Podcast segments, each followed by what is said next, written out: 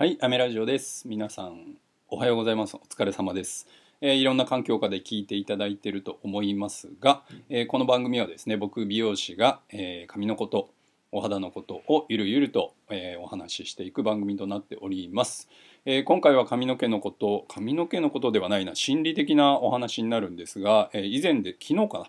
えー、一昨日か、一昨日あの、ツイッターで、えー髪を切りたくなる時の心理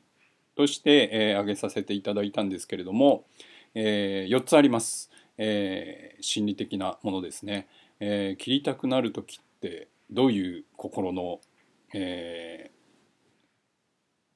居場所？居場所じゃないね。心の、まあ、心理状態ですよね。なんだろうっていうところですね。4つ挙げていきたいんですが今のヘアスタイルに飽きた、えーもう一つ。世界を変えたいと感じたいと思っている自分がいる。あともう一つ、えーモチベーションアップしたい。で最後にいろんなものからのストレス発散。で髪を切りたくなる時は今現在の自分を変えたいということ。カットしたいと思っている方どれに当てはまるかチェックしてみよう。今のあなたがわかるかも。っていうことで、えー発信したんですけれども、えー皆さん髪を切りたくなる時っていうのは、えー往々にしてあると思うんですけれども往々にしてて合ってんのかな。まあ自然にねもう毎月えーっとなんて言うんだろう。もう定期的にね行く人っていうのは決まっていると思いますし決めてるっていう方もいらっしゃると思いますし、えーもちろんですねなかなか月1回行けないなもしくは、えーカットとカラーリングで、え2ヶ月半に1回っていうのが大体こう周期なんですけれども、えーまあその間行けないなっていう方ももちろんいらっしゃると思いますがただですねえっ、とそうだな。髪を切りたくなる時の心理っていうのは結構大事にした方がいいと思います。今の、えー自分の気持ちっていう感じですかね。えーそれはですねあの基本的に何かを、えー変えたい。まあ先ほども言いましたけど今の自分をこう現在の自分をねこう鏡を見て変えたいって思っているっていうところですね。えーまあそれが何か分からなくても何かこう切り替えたいなちょっとチェンジしたいなっていうところが、えーそういう心理状態に、えーなってるっていうところなんですけれども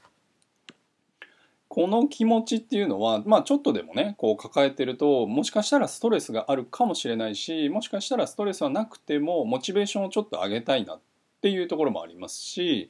えーまあ、それ以外のねあと2つのところもありますけれどもえっ、と共通して言えることは自分今の自分を変えたいっていうところなんですよね。結構大事ですよね。なんかこういうのって大切にしないとなんかちょっと見失っちゃいそうな感じもしますしね。なんかこう余裕がないっ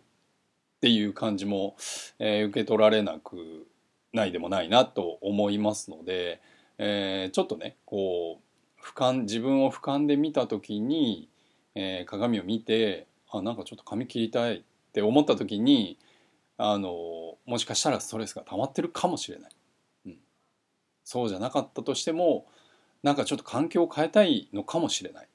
うん、そういうね自分の、えー気持ちに正直にというか嘘をつかずにですねそういう気持ちを大事にちょっとしたねことなんですけれどもそういうちょっとしたことを気づいてあげる、えー心の、えー余裕という言いますか、えーそういうものをちょっとね大事にしてもらいたいなと、え思う今日この頃です。えまあそういうので、え僕ら美容師も何かこう助けにならないかなと、え思っておりますしまあ